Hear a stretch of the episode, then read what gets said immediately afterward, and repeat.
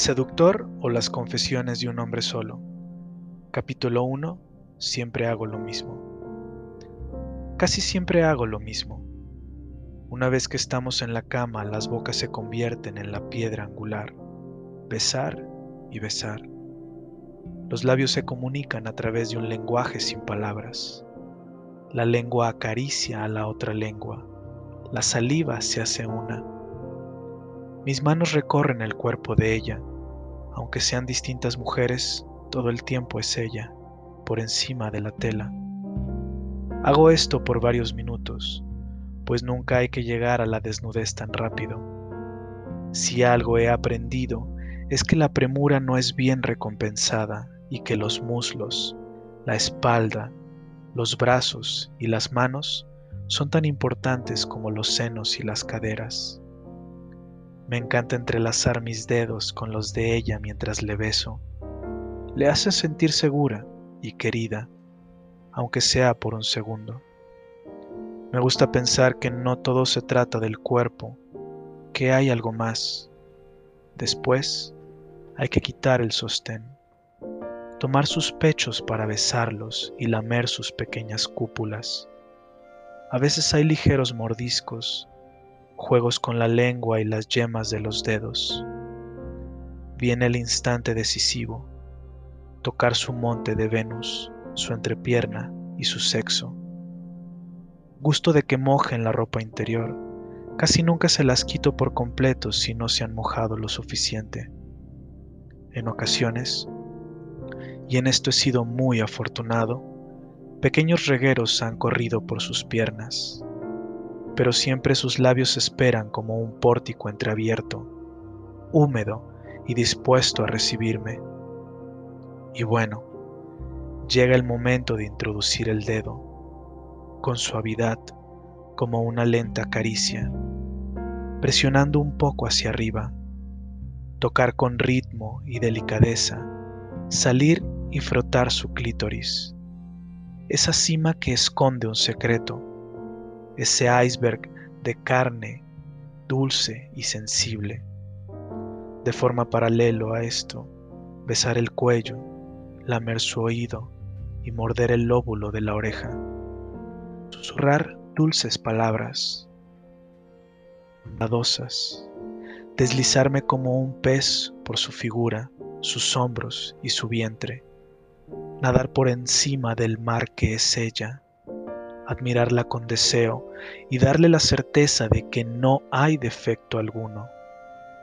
Hacerle saber con el tacto que esa piel que habita es perfecta, que ninguna estría es desagradable, que las cicatrices y los lunares son hermosos y que el vientre plano no es indispensable en absoluto, que la belleza de un ser dispuesto al placer es completa. Esa es la oportunidad de poner mi boca en su sexo, de hacer algo que me haga permanecer en su mente. Pero, ¿cómo se llega a ese instante? ¿Qué hay detrás de todo esto? ¿Cómo traspasar la frontera que hay entre un café por la tarde y la cama colmada de sudor? La risa es una estrategia, la inteligencia es otra. Además, ambas combinan, combinan a la perfección. Sin embargo, lo que probablemente me ha funcionado más es la confianza, ya que oculto en un principio mis verdaderas intenciones. La seducción es un juego de mentiras y verdades, de sinceridad y de falsedad. No obstante, quiero dejar en claro que estas mentiras no son malintencionadas.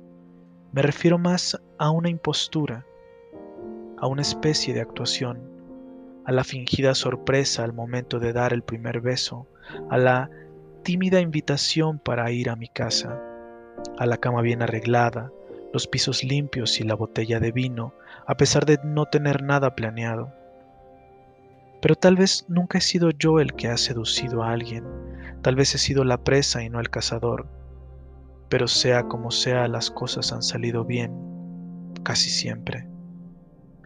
Puedo sostener que mis estrategias, no puedo sostener que mis estrategias sean las mejores, ni tampoco asegurar que en otros puedan funcionar. pero sí puedo apelar a su eficacia, a la enorme satisfacción que me han dado, a las experiencias que, pese a su reiteración, nunca han dejado de sorprenderme y de gustarme. Y aunque hay semejanzas en todas ellas, tanto sucesos como mujeres, hay también distinciones que convierten a cada evento en algo único, en algo que me transforma en un buscador insaciable en alguien que se conduce de manera meticulosa hasta lograr su cometido. Disto mucho de ser un hombre hermoso, pero no tengo reparo en aceptar y admirar incluso la belleza masculina. Tampoco poseo una enorme riqueza ni el menor vestigio de un talento para las artes. El uso de la palabra es una de mis mejores virtudes, no obstante, generalmente he sido perezoso para escribir. Creo que las novelas son un género casi muerto y los poemas nunca me han gustado lo suficiente. Si algo pienso de mí, es que he logrado forjar una personalidad que aparenta seguridad y encanto. Me regocijo en conocer gente nueva a pesar de ir a los mismos lugares, de tener gustos flexibles y poder escuchar tan bien como hablo, porque hay mujeres a las que no les agrada escuchar que hablan y hablan, lo cual no me disgusta en absoluto.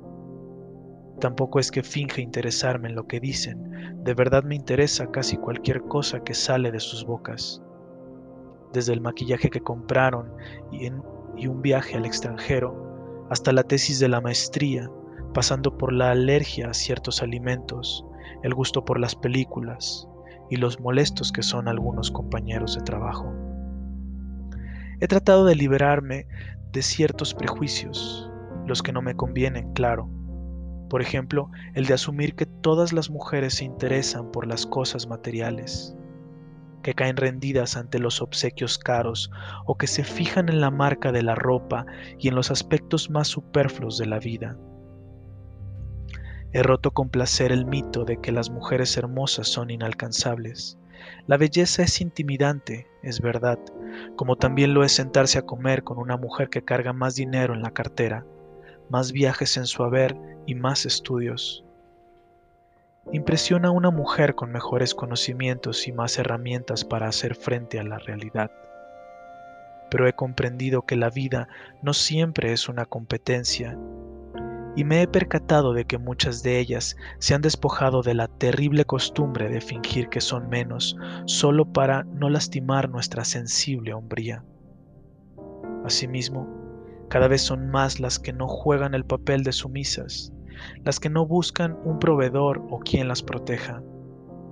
Las hay independientes, atrevidas y capaces, siempre han existido, sin embargo, se han estigmatizado porque, aunque no nos guste aceptarlo, nos atemorizan. Soy honesto al expresar mi admiración por sus logros, su tenacidad y su talento. Sobre otros convencionalismos he tenido sorpresas en sumo agradables. Acompañantes que no depilaron sus piernas, por ejemplo, porque en verdad no creyeron que las cosas llegarían a tanto. No me molesta el vello, es parte de su naturaleza. Al contrario, por varios motivos me agrada hallarme en esas circunstancias, pues hay regocijo en que se sientan cómodas así, y es un triunfo al deseo el no detenerse por un detalle que carece de importancia. Los hombres que dicen tener aversión por el vello, los olores, los kilos de más y las marcas en la piel, no desean mujeres reales. Viven engañados por la ficción y el erotismo fraudulento.